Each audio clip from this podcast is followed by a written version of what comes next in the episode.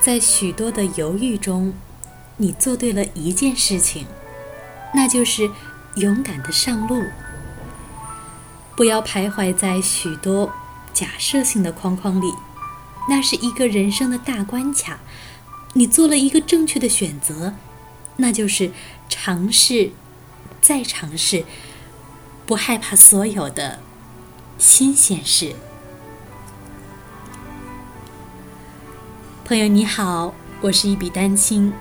刚刚和你分享的是我非常喜欢的一位作家吴淡如老师的文字作品。我们一生当中会有很多次的遇见，无论是和人，还是和我们喜欢的文字，而我能与这一本。每一天遇见更好的自己相遇，是我的运气，而你又能够通过我来遇见他，我想，这或许是一种缘分。那今天要和你共读的这篇文章，会有一次遇见，改变你的人生。如果一个人在适当的时候和地方，因为一句话而改变了他的人生历程，你会不会感到惊异和不可思议呢？然而，这的确是千真万确的。它就发生在我十四岁那年。那时，我正在从德克萨斯州的休斯顿，经由艾泼索市前往加利福尼亚州去的旅途中。日出即行，日落即息，痴痴地追寻着我的梦想。我本来在读高中，也许我天生就不是读书的料，因此我不得不中途辍学。随即，我决心要到世界上最大的海浪上去冲浪。先准备到加利福尼亚州，再到夏威夷，然后我准备就在那里住下来。在刚进入艾泼索市区的时候，我看到有一个老头，他是一个流浪汉，坐在街道的拐角处。他看见了我，当我就要从他的身旁走过去时，他拦住了我，并开口向我发问。他问我是不是偷着从家里跑出来的。我想，他这么问我，一定是看我太年轻，觉得我太稚嫩的缘故。不完全是先生，因为是我爸爸开车把我送到休斯顿的高速公路上的。他还一边为我祝福，一边说：“儿子，追寻你的梦想和心中的憧憬非常重要。”然后那个流浪者问我：“他能请我喝咖啡吗？”我回答说：“不，先生，一杯汽水就可以了。”于是我们走进街道拐角处的一家酒吧，坐在一双转椅上喝着饮料。闲聊了几分钟之后，这个和蔼可亲的老流浪汉要我跟他走。他告诉我说，他有一样大东西给我看，要与我分享。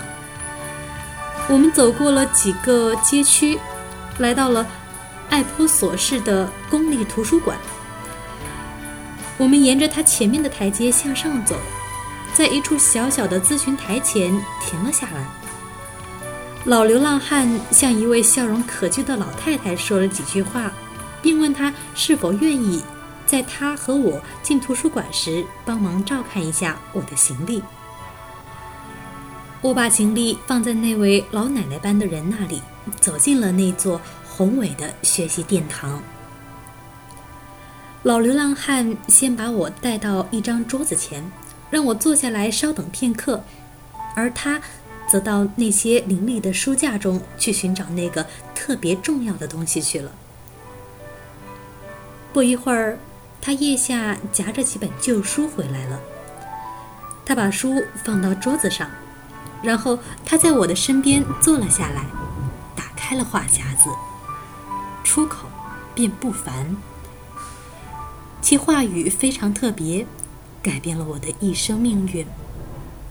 他说：“年轻人，我想教你两件事。第一，切记不要从封面来判断一本书的好坏，因为封面有时也会蒙骗你。”他接着说道：“我敢打赌，你一定认为我是个老流浪汉，是不是，年轻人？”我说：“嗯，是的，先生，我想是的。”嗯，年轻人，我想给你一个小惊喜。其实我是这个世界上最富有的人之一，他们梦寐以求的任何东西，我几乎都有。我最初从美国东北部来，凡是金钱能买到的东西，我全都有。但是，一年前我妻子死了，愿上帝保佑她的在天之灵。从那以后，我开始深深的反思人生的意义。我意识到，生活中有些东西我还没有体验过，其中之一就是。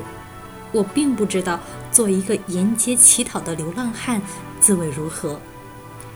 于是，我对自己发誓，要像流浪汉一样生活一年。在过去的一年里，我从一个城市流浪到另一个城市，就像流浪汉一样生活。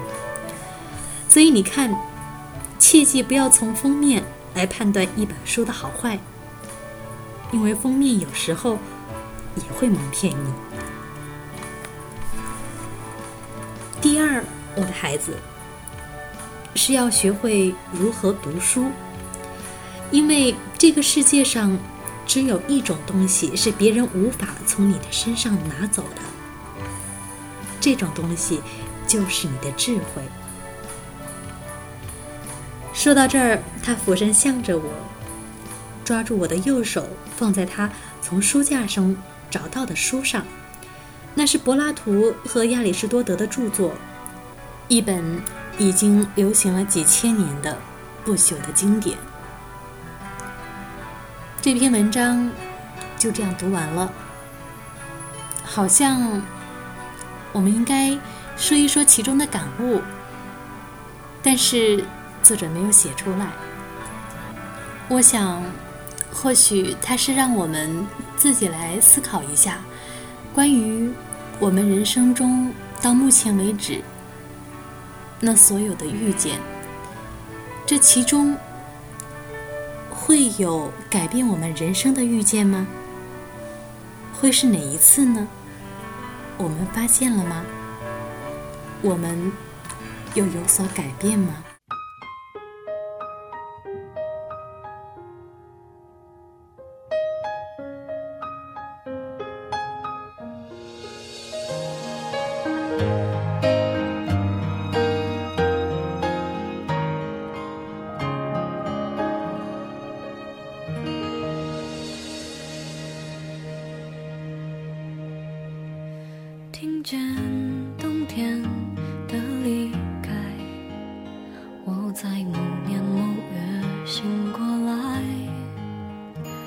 想，我等，我期待，未来却不能因此安排。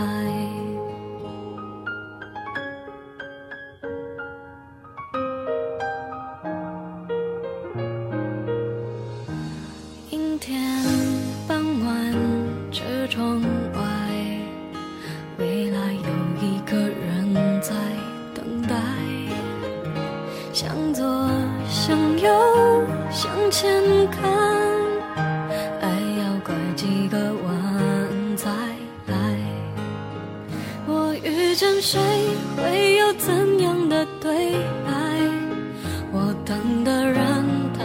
多远的未来？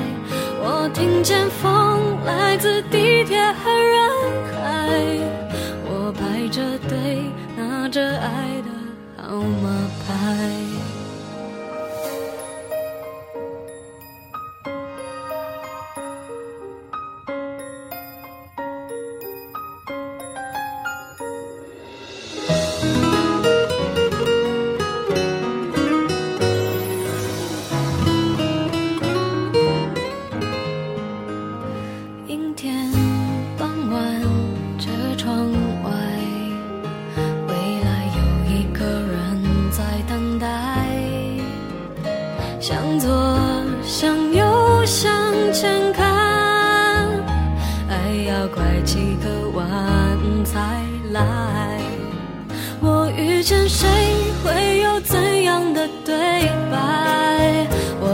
的人他在多远的未来。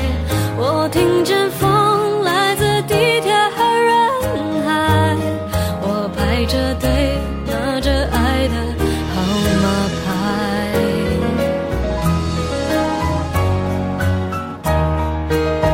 我往前飞，飞过一片时间海。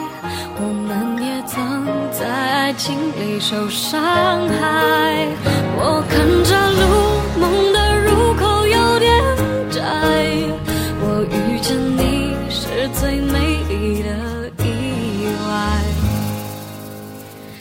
总有一天，我的谜底会解开。